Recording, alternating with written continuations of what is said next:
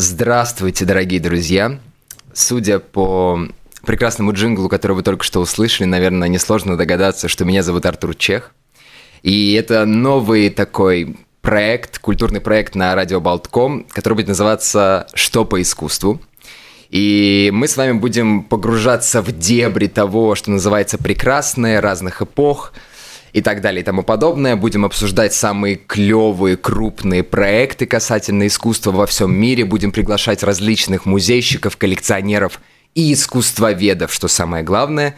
И сегодня у нас в гостях искусствовед Кристина Заблоцкая, а, которая пришла к нам в студию для того, чтобы рассказать о потрясающем храме, который называется София Киевская – и сегодня мы с ней подробнейшим образом об этом побеседуем и покажем вам, насколько вообще церковная архитектура прекрасна, насколько это важный сам по себе объект, какой он имеет историю и все такое. Ну, привет, Кристина. Привет, Артур, и здравствуйте. Вот. И да, действительно, София Киевская – это один из столпов вообще крестьянского искусства на территории Древней Руси.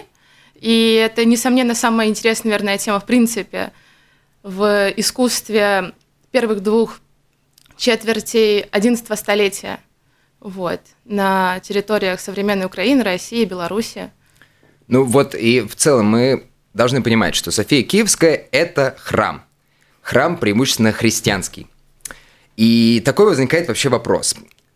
Как бы, какого, какого, каким образом пришло население Киевской Руси в те далекие времена к тому, чтобы поставить христианский храм, ведь они сами по себе были язычниками на тот момент. Ну вот они только-только приняли христианство. Что к этому повело? Как это вообще произошло? Ну, мы должны понимать, что христианство было принято князем Владимиром, Красным Солнышком или Владимиром Великим в 988 году. И по повести временных лет э, или Несторовой летописи, как ее иначе называют, Владимир крестит Русь, и при этом следует понимать то, что история – это, в принципе, процесс нелинейный. И говорить об одновременном принятии христианства на всей территории тогда уже большого государства некорректно. И э, был такой факт в этой истории всего, что Владимир посылает своих послов для того, чтобы узнать, какая вера будет наиболее выгодна на самом деле для развития не только вероисповедания на территории Руси, но и для какого-то экономического прогресса – социального и культурного тоже. И таким образом послы, э, они путешествуют в они путешествуют к болгарским мусульманам, к хазарским евреям, к немецким католикам, а также к грекам, то есть Византию, потому что византийцев сейчас называли греков, греками тогда. Вот. И эти мужи, они идут на такую условную разведку, и это называется испытанием веры. И когда они возвращаются, э, они говорят, что вот мусульмане, например, не пьют, и Владимир говорит, на Руси без питья никак. Эм, хазарские евреи, они, э, э, э, они обрезанные. Вот, то есть тоже для Владимира это существенный какой-то был поинт в том, что этого делать не надо, принимать еврейскую религию, тем более еврейская религия иудаизм, у них не было своего мощного государства, потому что евреи, они были рассыпаны по всему тогда цивилизованному миру, вот, и у них не было государственности как таковой. И таким образом, когда послы возвращаются с Византии, э, они видели прекрасный храм Софии Константинопольской.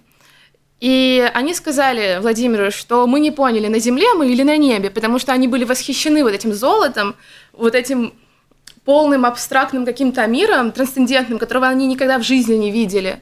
И тогда Владимир решает все-таки э, брать эту веру то есть православное вероисповедание. Но надо понимать тоже, что это все прекрасно расписано в повести временных лет. На самом деле православие, скорее всего, было взято за основу из-за того, что Византия тогда это самое мощное государство, в принципе, на всем европейском континенте и даже, скорее всего, в мире. То есть мощнее Византии не было ничего. И таким образом, когда мы становимся, грубо говоря, очень грубо говоря, под патронат византийского императора, беря веру, вероисповедания православного образца. Таким образом, мы присоединяемся к самому прогрессивному на тот момент государству. это очень важно понимать. То есть это красивая история, это про мы не, мы не знаем, на земле были или на небе, а правдивая история то, что на самом деле это экономически было выгодно. Вот. Получается, что с политической точки зрения ты как бы берешь на себя роль как будто ты часть, но тем не менее все-таки Русь же она хотела и была абсолютно самостоятельной Киевская Русь, да, как бы она в очень скором времени стала очень таким влиятельным, мощным государством. Вот какую роль вот построение этого не первого, но сохранившегося, как бы, грубо говоря, первого храма, да, имело вообще для Руси, для политической ситуации угу. и религиозной ситуации в мире, и зачем, зачем вот именно церковь, почему? Ну, надо тоже, следует сказать, что София – это не первый храм на Руси. Первый храм все-таки это эм, не сохранившаяся церковь деревянная, скорее всего, она находилась на Подоле, это Нижний град Киева, э, Святой Ирины. Потом Владимир строит десятинную церковь, э, тоже по образу константинопольских храмов, и она тоже была украшена мозаиками и фресками, но, как мы знаем, после Батыева нашествия она разрушена. Ну вот я имею вот. в виду то, что это как бы сохранившийся. Вот, для а нас София как бы из реальных... это сохранившийся храм, есть еще храмы в Чернигове, они тоже слегка старше Софии Киевской, но София Киевская, она все-таки поражает своим блеском и грандиозностью, которые потом будут наследовать и новгородские князья через 20 лет, и полоцкие. То есть будет еще создана и София Новгородская, и София Полоцкая. И Русь вот во второй четверти XI века это огромное объединенное Ярославом государство эм, после смерти своего брата Мстислава в 1035 году. И князь Ярослав, он начинает строительство нового храма в новом граде Ярославе, потому что тогда в Киеве был град Владимира, где центром и таким центром всего была Десятинная церковь. И град Ярослава, он хочет как бы и себя утвердить в первую очередь, и утвердить вот э, мощь государства объединенного и так далее, потому что все равно государство расширяется, и человек, э, людей, которые принимают христианство, становится намного больше – и таким образом надо было создать храм, который, во-первых, будет помещать, вмещать в себя всех этих людей. И также, если Десятинная церковь называется в летописных источниках Церковью Богородицы, то София Киевская уже называется митрополичьим храмом. То есть это храм э, митрополии Киевской – то есть это не просто храм, который, э, к которому отсылают там византийских наместников. Вот можно спросить на эту тему сейчас да. как раз вот э, ты говоришь, что это была своя митрополия, да? То есть получается, что Русь за счет вот этого большого храма как бы утверждала не то, что мы часть какой-то определенной религии, а мы как бы в каком-то смысле строим свою. То есть мы не менее влиятельны, да, конечно. чем эта крупная, замечательная, прекрасная Византия. Да, конечно, и это подтверждает и само название Софии Киевской, потому что София Константинопольская – это как бы ну, насколько корректно говорить, это мека православного мира в то время. И Ярослав... Мека, это очень хорошее замечание, да. И... Нужно сказать, что, извини, пожалуйста, да, нужно заметить, что София сейчас не является, как бы, не совсем является христианским храмом в связи с тем, что там было Да, и Эрдоган захват. еще сделал сейчас э, этот храм мусульманским и завешены там все мозаики. Вот, то есть это действительно сейчас мусульманский храм. И София это, в принципе, становится именем нарицательным, потому что оно означает «премудрость Божью». И таким образом даже э, Иларион, который был одним из э, вдохновителем, вообще идейным вдохновителем при постройке украшений вот иконографической системы всего храма, он говорил, что вместе с принятием христианства на Русь приходит и премудрость Божья. И таким образом э, Ярослав, он не только утверждает свою власть, а тогда понятие власти, в принципе, очень сакрально, потому что это средние века – и тогда понятия власти и сакральности, они неотделимы, потому что любая власть дана от Бога. И Ярослав строит такой храм, он увековечивает не себя, а свое государство, потому что он и есть государство. Но это просто Сейчас тоже это очень актуальная на самом деле тема, но тогда это средние века. Да. И такой хочется сразу спросить вопрос. Вот э, она как бы, ну, очень большая. Если говорить простым человеческим языком, она огромная, это махина. Да, это пятинефный собор. Если смотреть на то, куда двигается византийское зодчество, да. ну, как бы откуда и взята, по сути, да? Да, да. Оно ну, тяготеет все меньшим и меньшим как бы храмом, храмом более, более сказать, локальным, да. да, монастырям и так далее. А, поч- а почему тогда вот как бы не следовали полностью моде Византии, а вот именно поставили вот прям здоровенскую? Ну, потому что надо понимать и усвоить одну задачу, в принципе, об установлении вот этой государственной мощности. Потому что Византия уже существует ни много ни мало, но почти 10 веков. А Византия с православным вероисповеданием, ну, чуть меньше, чем 10 веков, но тем не менее уже огромное количество времени. И София Константинопольская построена во второй четверти VI века императором Юстинианом, когда тоже надо было утверждать религию, надо было утверждать, надо было, да, надо было понимать, что вот мы государство. И таким образом Ярослав как раз, он в какой-то степени наследует вот эту традицию того, что когда у тебя происходит процесс утверждения государства слэш православия, слэш э, сакральности власти, то ты должен построить огромный храм, потому что это будет, как я сказала, мекой всего православного вероисповедания. И поэтому в Новгороде строится храм тоже пятинефный, поэтому в Полоцке строится огромный храм Софии, Софии Полоцкой – которая сейчас, э, ну, сложно в нем сейчас что-то увидеть от э, тех времен, но тем не менее он есть. Вот. И таким образом Византия не надо было никакое уже утверждение, она уже могущественна сама по себе. И она тяготеет к вот этому монастырскому образу жизни, потому что потом будут и сихатские споры, потом будут в Григорий Палам, который говорит э, про исихатские споры, которые шли про какое-то отчуждение, монастыри строятся, вот, то есть это уже немножко другая ветвь э, эволюции вот этого православия. А в Киеве нужен был храм, который будет утверждать что-то, свое могущество, могущество государства Киевской Руси. Поэтому и, такой большой. Вот, и получается, что они в данном случае не проигнорировали, а как бы взяли то, что было в Византии чуть пораньше для того, чтобы самостоятельно утвердиться, а строили они это сами, или все-таки это были мастера, которые когда-то или ну как бы и сейчас делают э, занимаются храмовым строительством Византии, и они были приглашены. Ну как вообще происходила вся эта структура строительства? Нет, конечно, были приглашенные мастера, потому что для того, чтобы использовать своих мастеров, должна быть сформирована школа. Школа, например, иконописи в Киеве формируется только уже на территории Киево-Печерского монастыря, э, на территории Лавры Киево-Печерской. Вот. И пока школа не сформирована, естественно, приглашаются византийские греческие мастера. Вот. И, естественно, Софию Киевскую строят греки. И украшают тоже. Хотя есть э, теория о том, что э, очень много было художников, которые уже как бы помогали подмастерью, они были киевлянами. Ну, короче, грубо говоря, э, студенты, которых сразу кидают в практику. Да.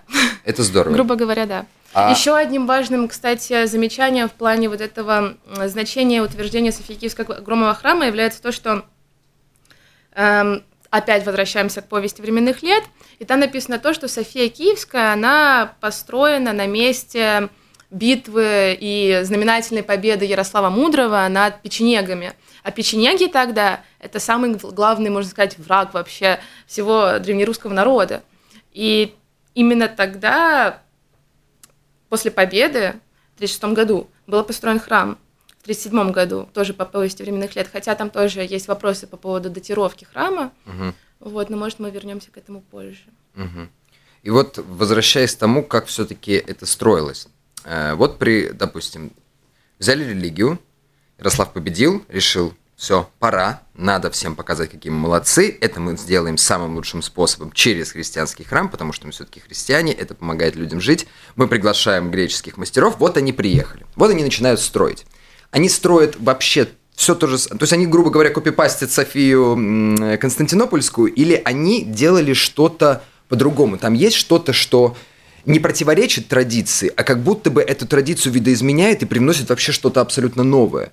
Или это, как я уже сказал, просто копипаст того, что было когда-то в Константинополе? Нет, конечно, это не копипаст, потому что тоже надо понимать, что любой храм – это вообще отдельный организм, отдельный космос. И везде есть что-то новое, и в его архитектурных особенностях очень часто, хотя дальше не всегда, а особенно в иконографических особенностях украшения декорации храма. Вот. И, конечно, София Киевская, она сильно отличается от Софии Константинопольской, если мы проводим параллели, потому что, как минимум, София Константинопольская – это купольная базилика. София Киевская – это все таки крестово-купольный храм, он огромный, это пятинефное здание, еще была София Новгородская, тоже пятинефная, как я уже сказала. И таких храмов, в принципе, очень мало.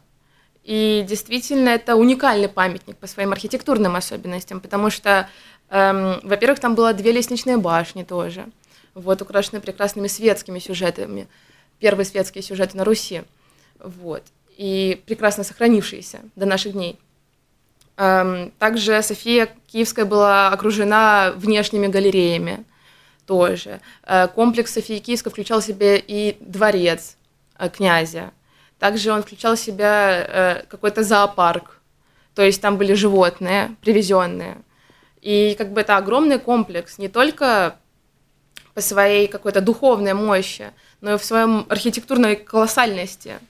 То есть это уникальный памятник действительно.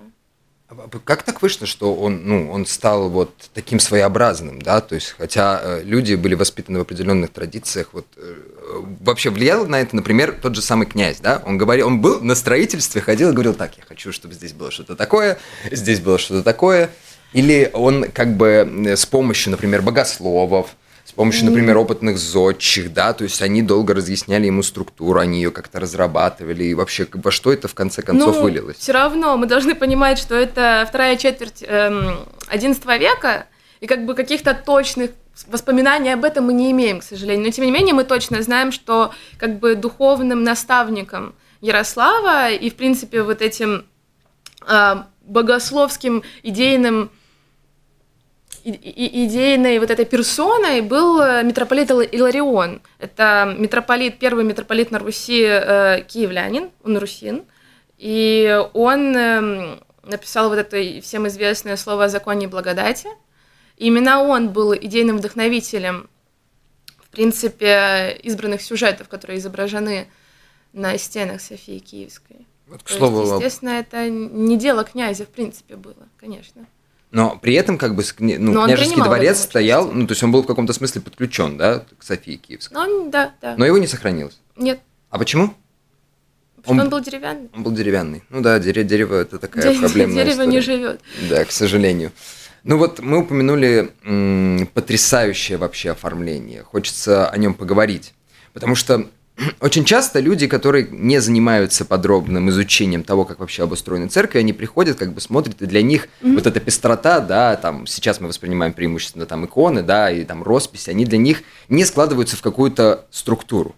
Mm-hmm. Была ли в Софии Киевской структура, то есть как бы было ли все организовано и как-то четко продиктовано, почему оно украшено так, где располагается какое-то конкретное изображение, были ли они взаимосвязаны и все такое?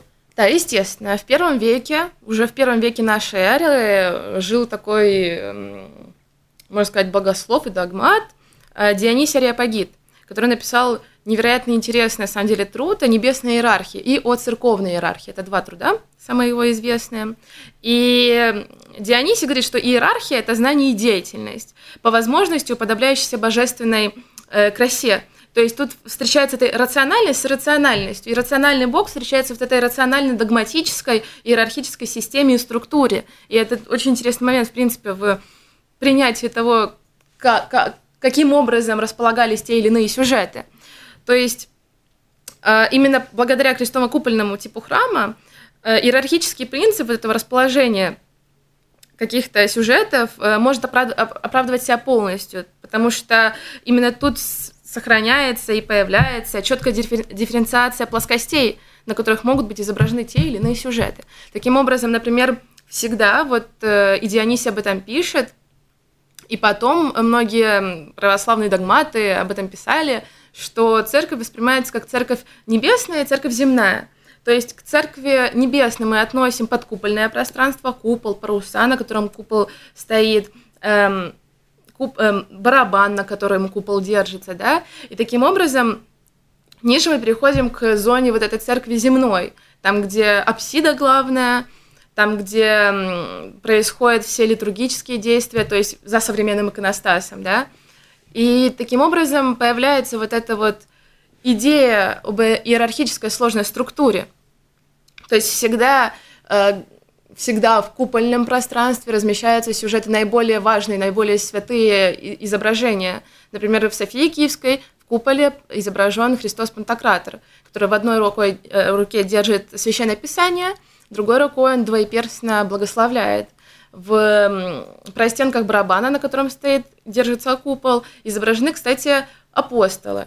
И, кстати, это противоречит византийской традиции, потому что обычно там изображались пророки паруса отведены в Софии Киевской под изображение евангелистов. И таким образом мы прослеживаем вот эту идею того, как вот это священное писание с рук Пантократора через апостолов, его учеников, передается евангелистам, которые это все записывают. И вот так вот сверху вниз передается вот это божественное учение православное, христианское, э, к людям, которые стоят внизу на литургическом действии. То есть, получается, сама, ну, то есть сама идея как бы организации крестового купольного храма, вот такого вот, вот такой вот большой крупной церкви, которая вмещает, вмещает в себя большое количество прихожан, это идея того, что нам нужно понять, как иррациональный, страшный какой-то, или наоборот прекрасный Бог, которого ну, мы не можем понять. Он же Бог, да, он всесущий, он все знает, все умеет, все сделал, а мы маленькие сошки, и мы с помощью храма с помощью нами простроенных каких-то сложных вот структур архитектурных, да, организационных, mm-hmm. мы через вот эти вот изображения, мы получается пытаемся понять вообще, Познать, как все это устроено. Ну это же восхитительно. Ну хорошо, мы наверху висит Иисус с теми ребятами, которые помогли ему распространить учение по земле, да, и как бы сделали довольно неплохое дело. А дальше что идет? Дальше мы передвигаемся именно к церкви земной, которую в себя, можно сказать, она в себя провозглашает торжество наместников, как бы божественных на земле. То есть это э, священники, то, что связано с литургией в церкви. То есть э, главная апсиде храма София Киевская расположена Аранта, которая молится за град Киев – Аранта, и это, Аранта это Богоматерь. Богоматерь. Богоматерь, которая стоит ладошками в, вот так вот как бы на зрителя, у нее слегка приподнятые ручки, то есть она встречает нас и, как ты сказала, благословляет нас. И охраняет. Да, и как охраняет. Как стена нерушимая, как бы она охраняет город Киев. И под ней в Софии Киевской расположен тоже довольно традиционный сюжет Евхаристии. Это сюжет э, православного причастия, неправославного традиционного причастия. Вот, там, где мы видим, как э, Иисус причащает апостолов, подходящих к нему с двух сторон. Эм, в центре стоит как бы алтарь, где размещены тоже все атрибуты причастия. И это показывает вот именно земной процесс на самом деле причащения – то есть то, что делают обычные люди и священники. То есть Христос нам показывает, что надо причащаться. Это важно, это Евхаристия, это, это главное литургийное действие, в принципе. Ну, это же в целом напоминание о том, что как бы Иисус всегда с нами, и Он не где-то там какой-то там далекий, да, у тебя всегда есть возможность, грубо говоря, вот плоть моя, хлебушек, да, и вот кровь моя, вино. И по сути вот эти вот достаточно простые и понятные штуки, которые мы имеем в сегодняшнем обиходе, конечно, на абсолютно бытовом уровне, но вот ты, как бы это получается, что это напоминание, что когда-то я так сделал со своими замечательными апостолами, и ты каждый раз, по сути, вот к этим простым совершенно вещам, прикасаясь своим языком, своим ртом, оказываешься, получается, рядом с Иисусом. То есть мы, то есть это, грубо говоря, напоминание, что, ну, я здесь, Он ребят. рядом, да. Я остался да. почти во всем, что вам понятно и доступно. Очень круто. Здорово. И на самом деле очень интересная такая есть э, теория, но ее невозможно подтвердить. Например, Галина Колпакова в своей работе пишет то, что э, Христос, э, с одной стороны, там изображено два Христа в Евхаристии Софии Киевской, и Христос, э, который держит булочку, хлебушек, э, там изображен хлеб квасной, потому что мы знаем, что такое Великая Схизма, это разделение православной и католической церкви в 1954 году произошедшее, ну, правда, чуть позже. И э, одним вот из таких вот, ну, наверное, надуманных все-таки предлогов для разделения было то, что католики причащаются пресным хлебом, а православные квасным хлебом. И в Софии Киевской изображена булочка такая пышненькая, кругленькая, то есть она не похожа на пресный, пресный, например, там, еврейский хлеб мацу, да, то есть совсем другое. Но это такая теория из конспирологических, но на самом деле очень интересная. Не, почему? Я, я вполне понимаю, но это так... То есть получается, что люди не просто слепо следовали традиции, то есть они даже в прямом смысле учитывали специфику своей жизни, что им больше нравится, и пытались через это приблизить. А это, а это нет, ну, это, в этом не было, как бы, если это было так, в этом не было чего-то такого, ну, предосудительно греховного. На этот момент не спорили э, тогда, если такое было. Ну, спорили, конечно. В принципе, православие и католицизм, они как бы давно-давно не, не, не, не находили, да, не, не всегда находили точки соприкосновения друг с другом, ну да. Так, хорошо. Получается, что церковная... Еще О... очень важно ведь то, что под Евхаристией находится святительский чин. Что это такое? Э, святительский чин – это изображение в полный рост всех эм, важных и главных э, персон христианства, которые действительно жили. То есть там, например, изображен София Киевская и Иоанн Златоуст. Угу. Вот. И э, это тоже как бы означает вот это земное начало церкви, а не небесное. Вот. Получается, что... Что в, сначала в купольном пространстве, естественно, первое место – это у нас небесная церковь, но она подтверждается и утверждается церковью земной. И поэтому там в самом нижнем э, ряду изображены в полный рост учителя церкви, главные а как вообще зрители, если вот, вот если попытаться вот погрузиться, э, вот мы в XI веке, да, вот мы только приняли христианство, вот все люди приходят, да, они видят вот эту вот замечательную, вот главную, да, мы идем по апсиде, как бы в купольное, просто, под купольное, ну, как бы в купольное пространство, и я вот простой человек, да, и на что человек как бы по сути, обращал внимание. Он обращал внимание на то, что перед ними стоят дядечки, которые жили реально на земле и помогают всеми силами христианской церкви существовать, и они, через них мы как бы контачимся с этим огромным Иисусом, да, нужно же понимать, что э, купол, он же не малюсенький, да, он гигантский, там вот этот вот Христос Содержитель, но он все равно где-то далеко, нам все равно до него не добраться своими глазами, получается. Как, ну, как бы, как правильнее нужно было воспринимать? Нужно было идти снизу вверх или наоборот? София вообще, сюжеты Софии Киевской, они читаются как книга. То есть не читается слева направо и снизу, э, сверху вниз. Mm. То есть э, неграмотное, естественно, тогда население воспринимало одной из как бы функций храма была вот нарративная дидактическая функция, поучительская. То есть поэтому все сюжеты расположены вот слева направо и сверху вниз. И, естественно, все читалось сверху вниз. Обалдеть. Вот, есть... то есть это как книга, это как книга, по которому непросвещенный, неграмотный человек может что-то понять и прочитать вот э, семантическим языком каким-то. Ну, в принципе, это, да, мета-язык, то есть визуальная культура учит да? людей намного лучше и была намного более популярна когда-то давным-давно, чем сейчас. Да и сейчас, на самом деле, тоже. Не, ну, понятное дело, потому что нам комфортнее смотреть на картинки, и это, это, это просто восхитительно, что люди, которые занимались строительством таких просто титанических пространств осознавали это, что они четко понимали. Мы сейчас нарисуем, грубо говоря, комикс, где да, каждый да, человек да, дойдет да. до того, что э, мы должны стремиться наверх, мы можем пройти этот путь за счет тех людей, которые здесь существовали, и вообще нельзя забывать, что Иисус все-таки был человеком. Это восхитительно, просто потрясающе.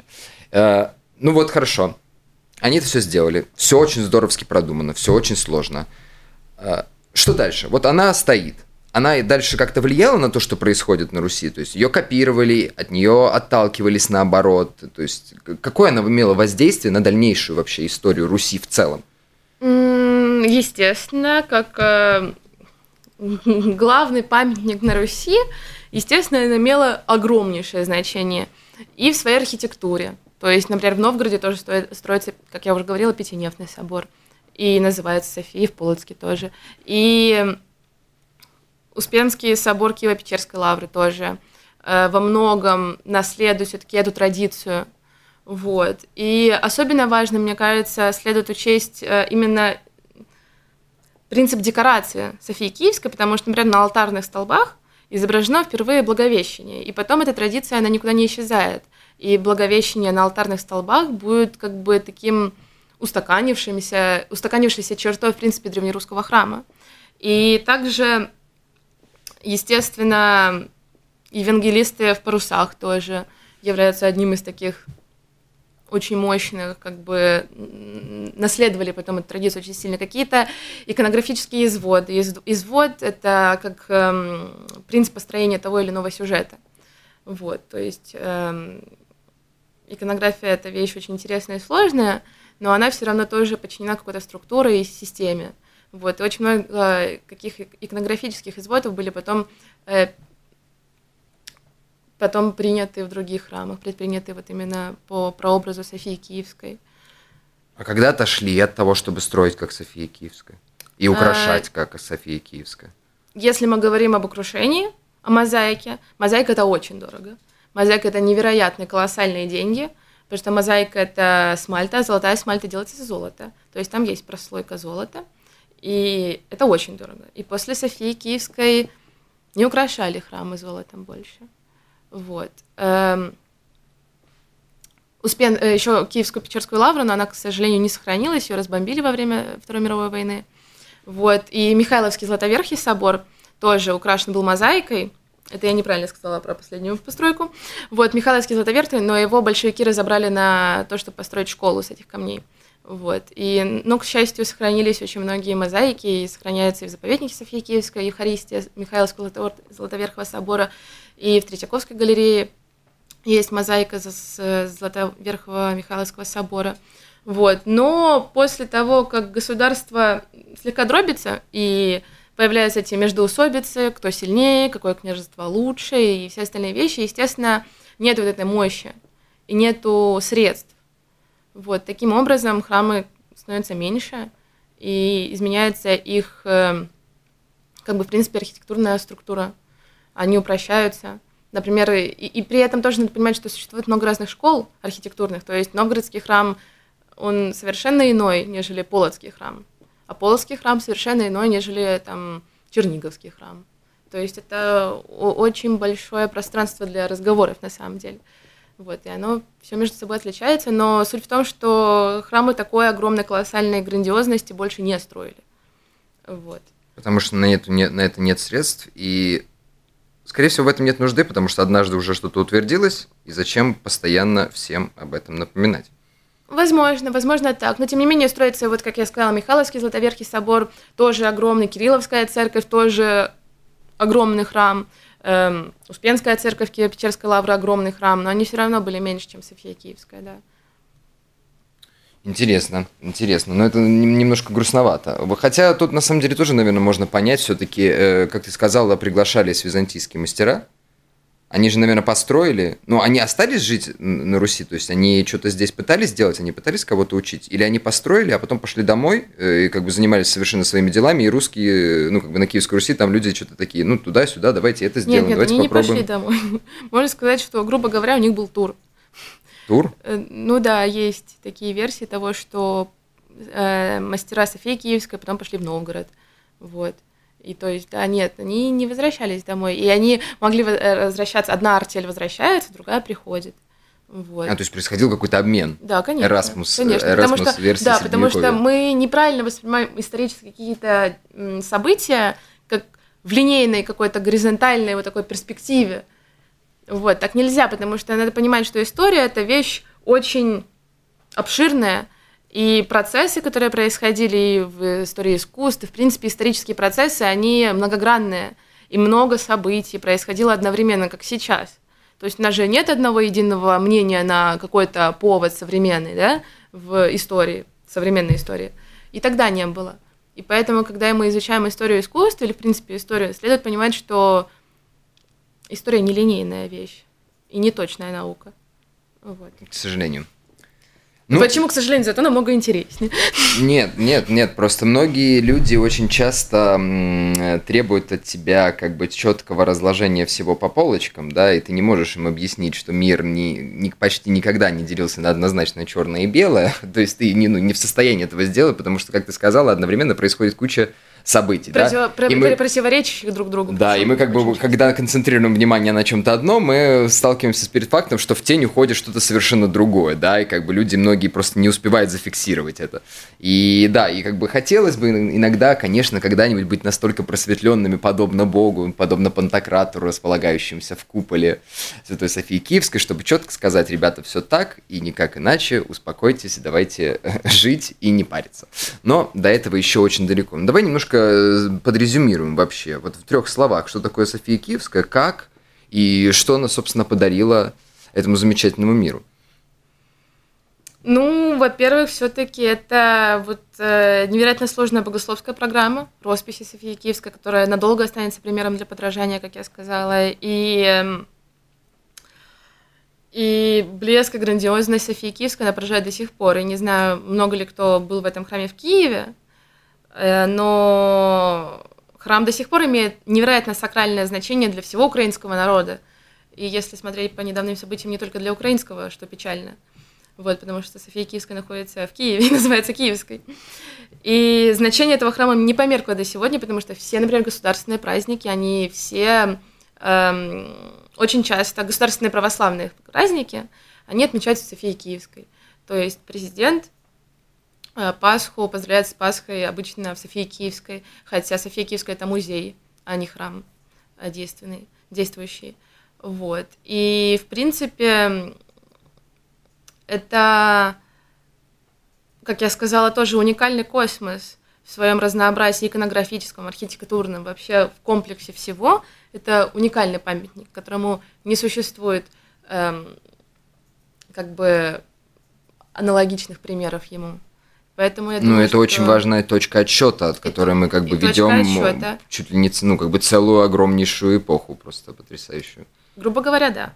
Потому что очень, очень такая примечательная деталь вообще в Софии Киевской, что государство было настолько мощное, настолько богатое, что мозаикой украшалась торцевая сторона ступенек. Там есть один момент, если мы были в Софии, ну, на территории Софии, я бы тебе показала, э, там видно прекрасно, что торцевая сторона ступеньки украшена драгоценной мозаикой, и она сохранилась. То есть это не только стены, это пол. Пол украшен мозаикой. Это невероятно дорого и много чего на самом деле объясняет. Вот, мощность государства, в принципе. Вот, вот ты сейчас вот говоришь про вот такие вот мелочи, на которые реально, ну, как бы несведущему человеку довольно сложно будет обратить внимание. А до сих пор происходят ли вот эти открытия? Я понимаю, что там ну, существует да, огромная команда в разных странах да, мира, да, которые конечно, изучают. Конечно. То есть до сих пор происходит открытие. Естественно. А вот что-нибудь из последнего такого, ну пускай вот самую мелочь, вот что-нибудь такое интересненькое. Из последнего ну, не совсем последнего, но то, что я помню и очень, на самом деле, интересно, то, что э, мозаики слегка хронологически отличаются от фресковой живописи собора. Вот, и это доведено, доказано.